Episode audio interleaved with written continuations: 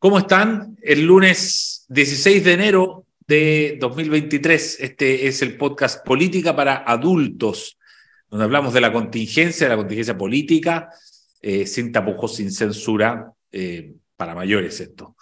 Eh, don Pepe Out, déjame ir al tiro al, grano con un tema, y por supuesto está Jaime Grolio con nosotros también. Em, pero déjame entrar en un corte más electoral, porque efectivamente ya con la aprobación del, eh, proceso constituyente 2.0, los partidos y las fuerzas políticas están organizándose para elecciones que vamos a tener en mayo. Y hay una frase que está resonando en el ambiente que me interesa que la comentes tú y Jaime también, pero nos toca partir por Pepe esta vez, eh, es la de Guido Girardi, a propósito del tema de las dos listas. Eh, él dice, eh, si hay una sola lista del oficialismo, es decir, que eh, sume el mundo de la pro dignidad, Partido Comunista Frente Amplio, con el socialismo democrático, va a ser conocida como la lista del indulto. Y ha generado hoy día mismo, hoy lunes, gran revuelo. Hay gente que se ha ofendido con esto, hay gente que lo encuentra electoralmente lo más razonable que hay. Tú, como nuestro experto electoral de cabecera, ¿qué te parece esa frase? Mira, más allá de la, de la frase, eh, es evidente que el interés del gobierno no debiera ser convertir la elección del 7 de mayo en un plebiscito.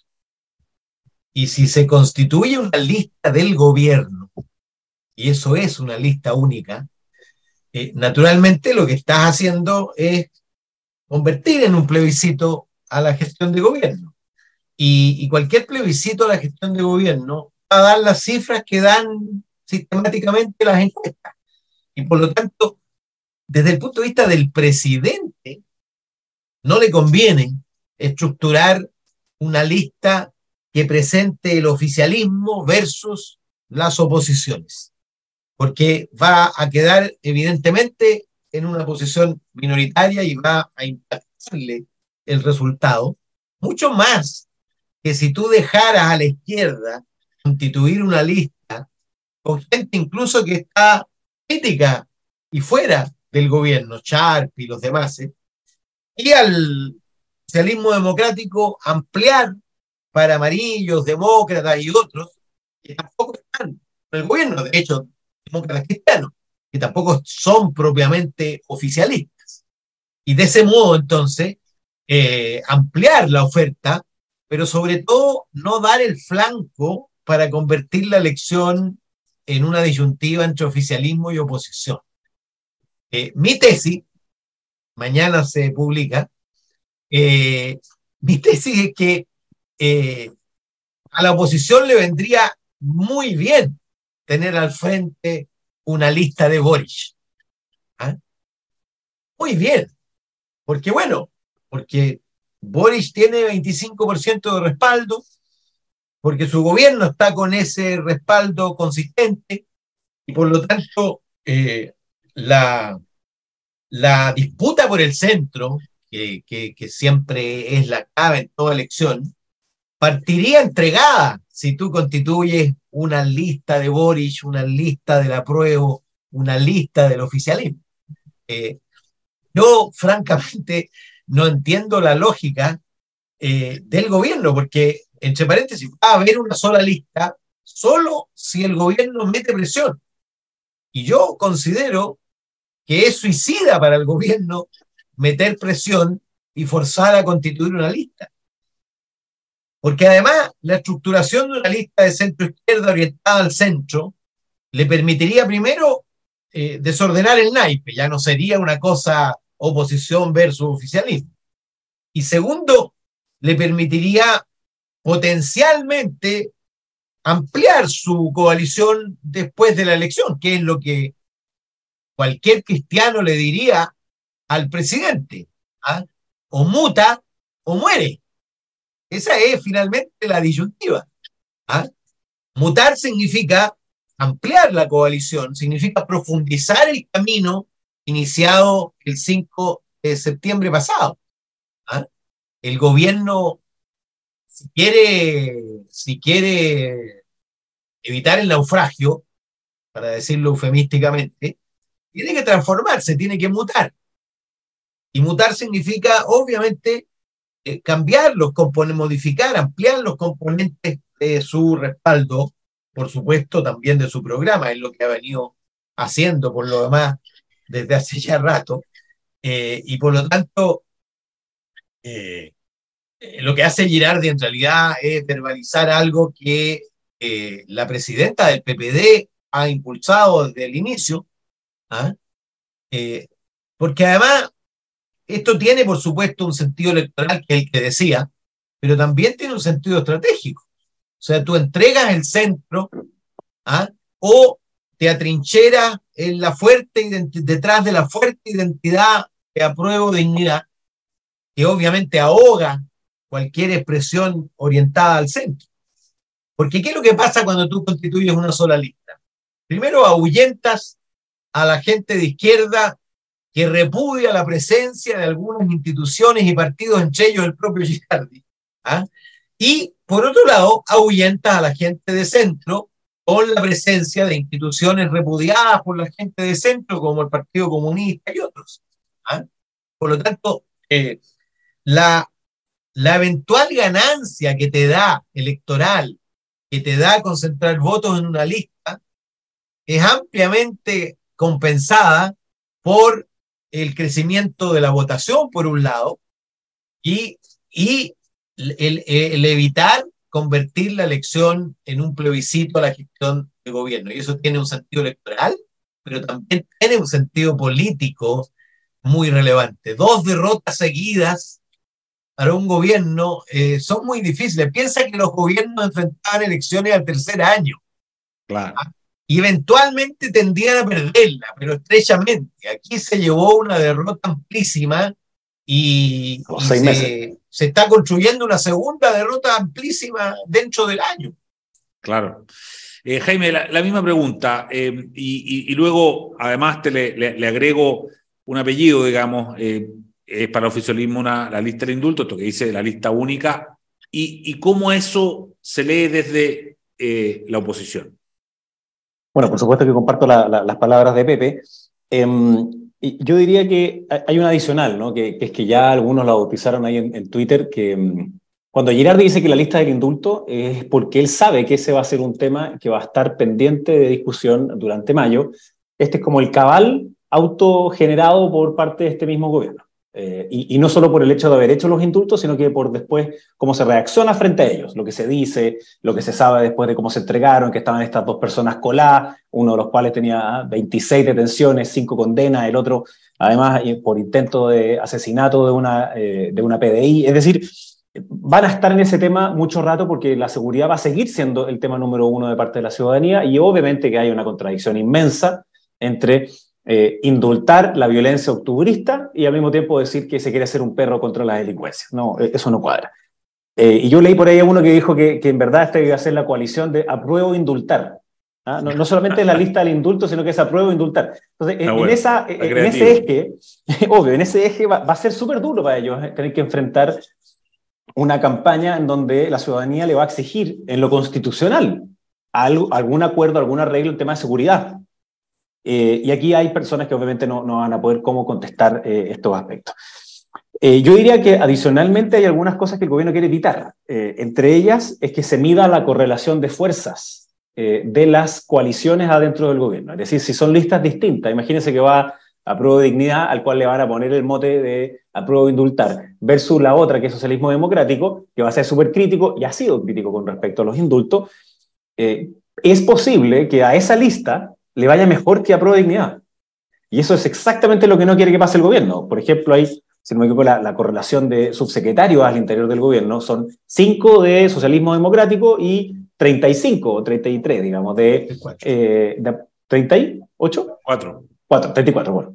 34 de Apruebo Dignidad. Entonces, hay una correlación de fuerzas que el gobierno no quiere enfrentar en mayo y, y sí quiere licuar una potencial responsabilidad de no fue mal, ¿ah? y no fue solamente a nosotros, sino que es un, sector más amplio.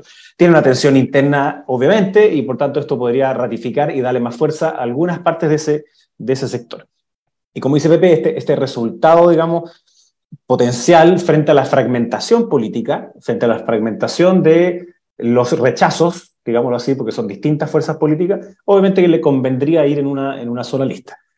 Eh, pero yo lo veo muy difícil. Eh, me tocó estar ayer, en, el Estado Nacional eh, y, la propia presidenta del Partido Socialista, que si bien dice que sí, porque podría ser, que mira, busquemos las fórmulas, que un, acuerdo político no es necesariamente lo mismo que un acuerdo electoral, y, está bien, o sea, uno entiende qué pasa allí, hay una diferencia, hay una fricción, y, cada cual quiere, obviamente, sacar su mejor parte.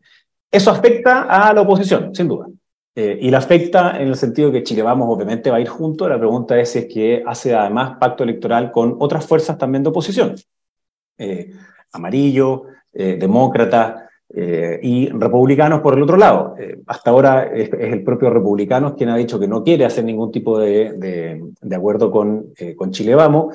Y a mí me cuesta ver que si no hay unidad de propósito general, en general me refiero a que el proceso salga bien, digamos, a tener un nuevo pacto social, me, es difícil pensar que uno puede hacer un pacto político electoral ahí, eh, porque obviamente son súper contradictorias las cosas que se están buscando de fondo, eh, eh, como en el titular, a pesar de que en bajadas concretas evidentemente pueden haber muchísimos consensos. Así que yo creo que lo que hace Girardi es ponerle un mote que no se van a sacar sino hasta la elección misma, junto con esta otra que decía yo de ah, apruebo indultar, y, se está transformando de alguna manera el indulto en no solo el, dolor de cabeza, sino que en la demostración de cierta debilidad del gobierno, de tener que hacer estos gestos hacia esa extrema izquierda, de no saber cómo eh, salir de este embrollo en el cual ellos mismos se metieron. Eh, el ministro de Justicia que acaba de asumir da una entrevista eh, el día de ayer, y el titular de la entrevista es que él puede asegurar que, eh, lo, que se indultó a quien tenía que indultarse, que no hubo errores en los indultos. Entonces yo me pregunto inmediatamente, ¿por qué entonces el ministro es nuevo? Si se indultó a quien tenía que indultarse, ¿por qué sale la ex ministra Río y por qué sale el jefe de gabinete? Si es obvio que hay una falla, se colaron dos tipos inaceptables, digamos, eh, y por tanto, eh, esa es la razón por la cual tienen que salir. No es que administrativamente alguien haya dicho, mire, que el texto tenía una falla, no pero la propia ministra vocera fue la que dijo que no estaban todos los antecedentes. Entonces, este gobierno resumió en los indultos probablemente todas las falencias que ha tenido, problemas de gestión, problemas de eh, visión política, problemas de a quién hablarle, de esta lógica como de sentir cierto temor hacia esa izquierda radical, y que se va a proyectar en las próximas elecciones. Y creo que el gobierno trata de agarrar a todo el mundo para decir, vamos juntos en esta pelea en la cual nos va a ir mal. Eh, y solo como advertencia, yo no sería eh, especialmente optimista por parte de la centro-derecha, así como, ah, esta cuestión está ganada porque ellos están mal. No, para que se gane tiene que haber buenos candidatos, tiene que haber buenas campañas y eh, buena coherencia en qué es lo que se quiere hacer hacia adelante. Y ese punto, Eduardo, es clave, porque el mismo raciocinio que yo hice para la lista oficialista corre también para la oposición, porque tú no puedes constituir lo electoral, no está disociado de lo político. Al revés, lo electoral se debilita cuando no tiene un mensaje claro. Y lo peor es constituir listas que tengan mensajes contradictorios. Y republicanos tienen un enfoque, que es mantener la constitución actual. Por lo tanto, va a ir ahí a obstruir, digamos, la posibilidad de construir un acuerdo. Y el éxito para Chile Vamos radica en la medida en que repita la estrategia exitosa del rechazo. Si constituye la lista por una buena nueva constitución, va a tener muchísimas más probabilidades de éxito. Esa lista por una buena nueva constitución, ese mensaje fue posible en el rechazo porque casi los suyos se fueron a la clandestinidad. Pero en campaña, naturalmente ellos quieren elegirse y, se eligen con un mensaje que es distinto a ese. ¿Ah?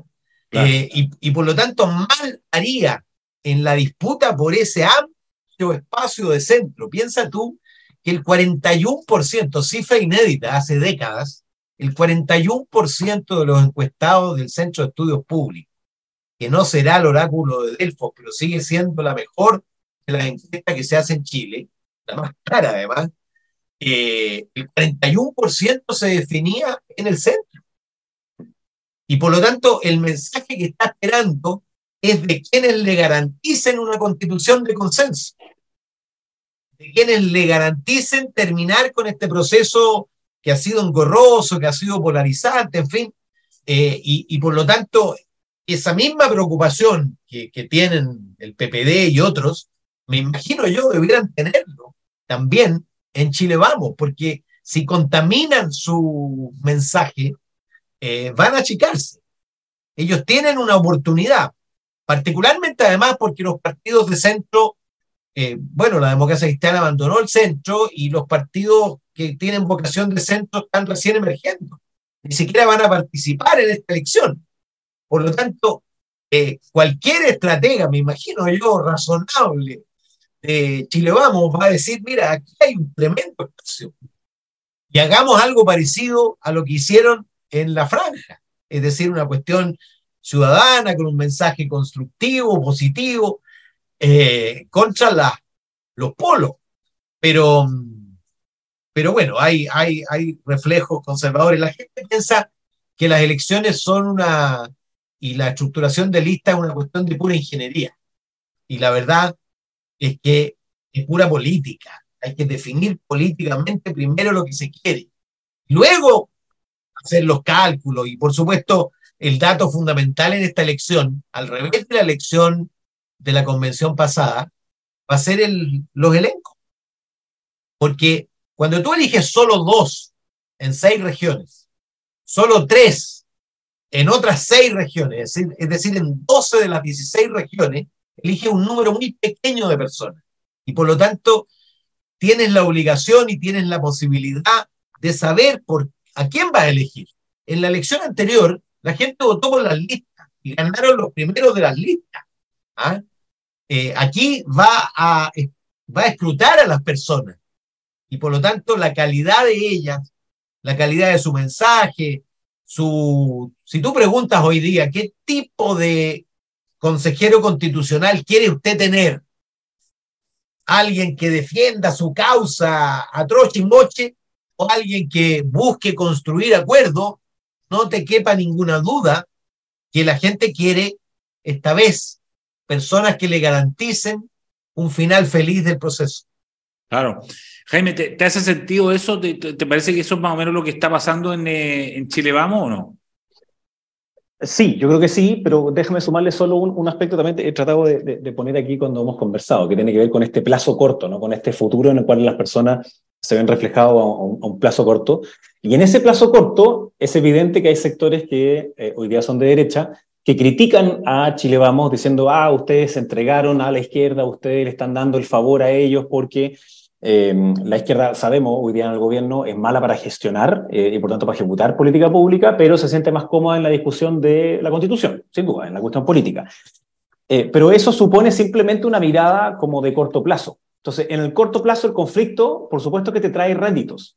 Entonces, en el corto plazo, decir, no, no hagamos nada con respecto a la constitución, dediquémonos solamente a aquellas cosas que son de la vida cotidiana de las personas, mejoremos entonces la seguridad, la salud y otro. Y obviamente que ese argumento hace sentido. Entonces, dentro de las personas de derecha, que son súper oposición obviamente al, gobierno, que les digan, no, no les demos esa cancha, sino que dediquémonos a gestionar aquellas cosas que son las primeras y más importantes de las personas hoy, le hace sentido, entonces se tironea a Chile Vamos hacia esa lógica más de corto plazo. El problema es que ya sabemos que solo mirar el corto plazo te lleva inevitablemente que en el mediano te saquen la mugre eh, y que ocurra una situación en donde si no tienes una institucionalidad sólida, se desborde esta y terminas haciendo cosas que obviamente no son las adecuadas por otros factores distintos. Entonces, eh, el, hecho de terminar, llamémoslo así, el ciclo constitucional eh, es algo que yo veo que la inmensa mayor parte de los chilenos está buscando, porque termina con una de las tantas incertidumbres que tienen sobre su vida cotidiana. Es decir, reglas definidas que saben que van a ser relativamente estables.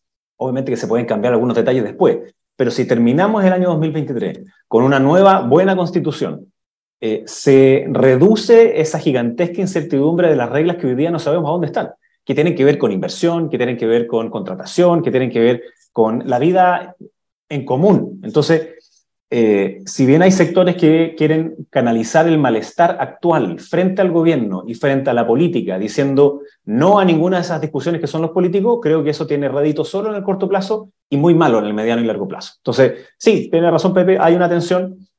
Em, Y, por supuesto que nadie quiere salir a decir, no, yo no quiero pactar con ellos, o sea, como de Chile vamos, no quiero, no quiero eh, pactar con ellos. Hay algunos que lo dicen, pero en eso se adelantó republicano, dijo el tiro, no, yo no quiero pactar con ellos, digamos, estamos en desacuerdo, eh, eh, votaron en contra de el, acuerdo en la Cámara de Diputados, así como hizo el PC antes, en esta ocasión fue el Partido Republicano que votó en contra de, ese acuerdo. Por supuesto que tienen el legítimo derecho luego de participar en el proceso, la pregunta es cómo van a participar en él. ¿Van a participar en términos de generar una, una constitución armónica que nos permita salir del embrollo en el cual estamos institucional o no? Entonces, yo creo que ahí la respuesta debe ser sí, eh, quiere participar para solucionar los problemas, para sumarse a un propósito común, pero no, no, lo veo de aquí a mayo, digamos. Entonces, va a tener que armarse después. Y hay una cosa que me faltó. Yo creo que el gobierno mm. también quiere tener una única lista para tratar de incidir en algo mientras funcione este Consejo Constitucional. Eh, porque en los expertos, claro, va a tener algún tipo de influencia, sobre todo en, las listas del Frente Amplio, eh, en los expertos que envíe el Frente Amplio, pero luego en, eh, los que salgan en ese consejo, ¿cómo, lo va a hacer? Ahí están todos preocupados de que las personas que salgan electas no sean tan creativas por sí solas, digamos, sino que sean creativas también representando al mundo que les permitió elegirse. Eduardo, déjame dos cositas. Primero, eh, poner atención en lo que decía eh, el expresidente Lago este fin de semana. Mm. Es clave la designación de los expertos, que no se convierta eso en una especie de engaño a la ciudadanía. Expertos son expertos, ¿ah? y no fichas y operadores de los partidos políticos. Eh, ahí se juega una parte primera, primer capítulo de la credibilidad y confianza en el proceso. Muy clave que sean efectivamente expertos con disposición, con trayectoria, con, con, con disposición constructiva a llegar a acuerdos, en fin. Segundo, fíjate que quedan tres semanas para inscribir las listas de candidatos y candidatas a la, a la, al Consejo Constitucional. La mitad son hombres y la mitad son mujeres. Las mujeres encabezan las eh, listas. Agrégale que eh, este instinto de sobreprotección, auto sobreprotección parlamentaria, hizo que aquel que se decida a competir y sea electo, suspende una eventual proyección política por los próximos cinco años. Solo podrá ser candidato en la siguiente, la subsiguiente municipal. Imagínate, por un empleo de cinco meses que termina en noviembre del 2023, las personas van a estar inhabilitadas para competir hasta 2028 y 2029 recién. Piénsalo en un partido emergente que está recién, que tiene un elenco limitado ¿ah? eh, y que por supuesto se juega la vida en las próximas municipales y en las próximas parlamentarias. La dificultad que va a tener para reclutar eh, candidatos que eh, se auto inhabiliten por los próximos cinco años. Yo creo que fue una exageración completa. alguien debió haber reclamado al Tribunal Constitucional porque creo que viola derechos básicos, es un exceso y del que se van a arrepentir los partidos porque van a tener mucha dificultad para completar listas. Por supuesto, ahí van a tener ventaja los partidos que tienen más historia, porque tienen más personal, ¿ah? en todas partes y, con distintas, en las distintas etapas, eh, pero creo que se, se, pasaron de revoluciones en este intento de, proteger a los actuales. algo muy breve, porque lo, que dice Pepe, además, imagínate, se inscriben ahora en febrero eh, y la campaña va a ser breve, ¿no? va a ser abril, marzo-abril. Eh, y por tanto, ¿quiénes pueden hacer una campaña regional? Porque ahora son por región. ¿Quiénes pueden hacer una campaña regional dos meses y salir electos? Obviamente son personas que ya son conocidas en esas respectivas regiones o nacionalmente, van a tener que hacer campaña de opinión pública, ya sea por redes sociales o prensa, televisión, radio, eh, y esas personas obviamente eh, son exministros, exparlamentarios, exintendentes, gobernadores, obvio, digamos, no, no, no, hay duda. Entonces, eh, sí vamos a ver a personas que no son las más renovadas allí, por el formato de la elección, el tiempo de la elección. Eh, entonces, Pepe tiene razón, las personas que estén disponibles a hacer eso no son las rising stars, como le llaman en Estados Unidos, ¿no? sino que son más bien Downing Stars. o sea, no, son estrellas emergentes. Exacto, claro, estrellas emergentes, sino que estrellas declinantes. y, y, súper bien, digamos, pero, pero va a ser un poquito más, más así porque se requieren eh, esas personas que ya tengan eh, el, bagaje de las elecciones, de saber cómo negociar y llegar a ciertos acuerdos, además de la pega política que por supuesto tiene que hacerse durante esos meses. Ahora, siento que la demanda de veteranía y de justicia ha crecido después de la experiencia de la convención. Por supuesto, claro. Ahora ya, ya, ya no sé, ya, ya lo jovencito no es lo, lo que la lleva. Oye, para terminar con lo, con lo que comenzamos, eh, Pepe, el, ministro, lo citaba eh, Jaime recién, el, ministro de Justicia, eh, Luis Cordero, en esta misma, hoy día en una entrevista en la radio T13, dijo, no van a volver a la cárcel los indultados. Em, cuando a mí me parecía que era bastante simple, porque claro, Jaime dice, en mayo el, va a estar abierto el tema de los indultos. Bueno, me parecía que una manera simple de cerrarlo era por lo menos el par que es más simbólico, llevarlos de nuevo para adentro, y yo creo que con eso habría sido un gesto, pero si ellos dicen que ya que ellos no van a volver a la cárcel, ¿no es dejar abierta la herida? Yo, yo tuiteaba esta mañana, yo no sé si el gobierno sea capaz de resistir la presión de la corriente, porque piensa tú, 72%, 81% eh, en el caso de Mateluna, 43% eh, quiere, quiere que se anulen aquellos que tienen antecedentes previos, más 37% que quiere que se anulen. Ah, es decir, el 70% de la gente muy, quiere de vuelta. 78, claro, 80. Creo yo, el, el gobierno con esto se regala un, le regala a la oposición una una causa que conecta con el sentimiento popular y por lo tanto se va a prolongar. Durante, tenemos dos acusaciones constitucionales en curso. Eh, mira, parece irrisorio el momento en que se dio por cerrado el, el conflicto. ¿ah?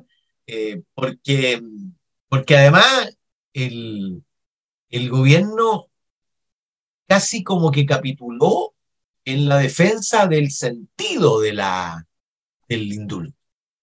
No los he visto defendiendo el concepto, la pacificación social, pasar página al estallido, qué sé yo, en parte porque la argumentación no se sostiene con los nombres concretos. Yo creo que ese elemento ensució la posibilidad de hacer una defensa comunicacional que pudiera tener algún correlato de opinión público significativo, hacerle sentido por lo menos a una parte importante de la población. Ya, mira, es hora de, pasaron tres años, hora de pasar página, en fin.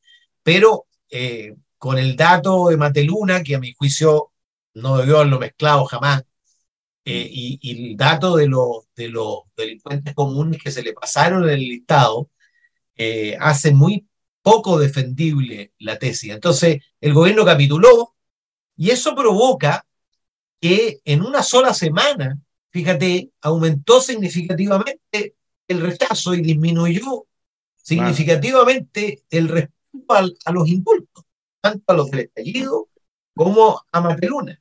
En una semana, cinco puntos, seis puntos, en fin. Y, entregó a la ministra. Lo más probable es que siga creciendo. Claro, entregó a su ministra, entregó a su brazo derecho y siguió cayendo en la encuesta, o sea, no, no, no, no sirvió para nada, no cerró la herida. Muy complicado. Oye, estamos... de, eso solo quería porque sé que vamos a terminar. Eh, y lo que ha hecho más bien el gobierno es empezar a decir, em, oiga, pero los gobiernos anteriores también indultaron. Pero es una pésima forma de hacerlo, porque primero eh, los indultos anteriores se hacían por razones humanitarias de personas que fallecían a la semana o al mes. Y los otros indultos que se hicieron eran por ley. Era una ley general de indulto, a la cual ellos votaron a favor felizmente, digamos, y concurrían con su voto a favor. Entonces, no, no les sirve. Y hay algo que dijo em, Isidro Solís, que lo dijo de manera súper dura, digamos, pero si Castillo, que es este delincuente común con 26 detenciones previas y 5 condenas, comete otro delito, cuya probabilidad no es cero, porque ya venía con 26, digamos, ¿quién, ¿a quién le van a ir a...? bueno, además, sí, dijo que, que, que, él iba a seguir haciendo lo que estaba haciendo y ya. Em, ¿A quién le iban a cobrar esa palabra? O sea, tener a ese delincuente suelto no solo es un peligro para la sociedad, sino que también es un peligro para el gobierno. Porque cuando comete un nuevo delito va a decir, ven, esto es lo que pasó cuando se indulta esa violencia, cuando se indulta este tipo. Entonces, esto va a ser una sangría que va a durar mucho rato. Mucho rato más. Mateluna me imagino que se va a quedar en su casa y se, hará monje O sea, después de dos indultos me imagino que no, no, está esperando que hagan un tercero. Entonces, eh, pero los otros, salvo que tengan un nivel de compromiso ideológico muy grande con el gobierno, que no lo veo, eh, y por último, yo creo que el ministro de Justicia está jugando un poquito en la raya cuando él dice, no van a volver a la cárcel. Primero, no sabemos si van a cometer un delito o no. Segundo, hoy día fueron varios senadores al Tribunal Constitucional. Y no eran por los 13, sino que eran por aquellos que incumplían las propias reglas que el gobierno se había puesto. Es decir, que no fueran delincuentes comunes, que no tuvieran eh, otras previas condenas, entre los cuales, eh, y esto que es un gobierno feminista, ¿no? la, casi la mitad de ellos tenía antes detenciones por violencia intrafamiliar. Pero claro, ahí No, no, no, no, se ve, no se ve nada. Entonces, es, es tal la contradicción que se genera eh, por esta herida autoinfligida que eh, ya no saben cómo salir y probablemente solo queda por profundizar. Pepe Out y Jaime Belolio, en esta calurosa tarde de enero, le agradezco por, eh, por la presencia. Corra algo de viento, sí.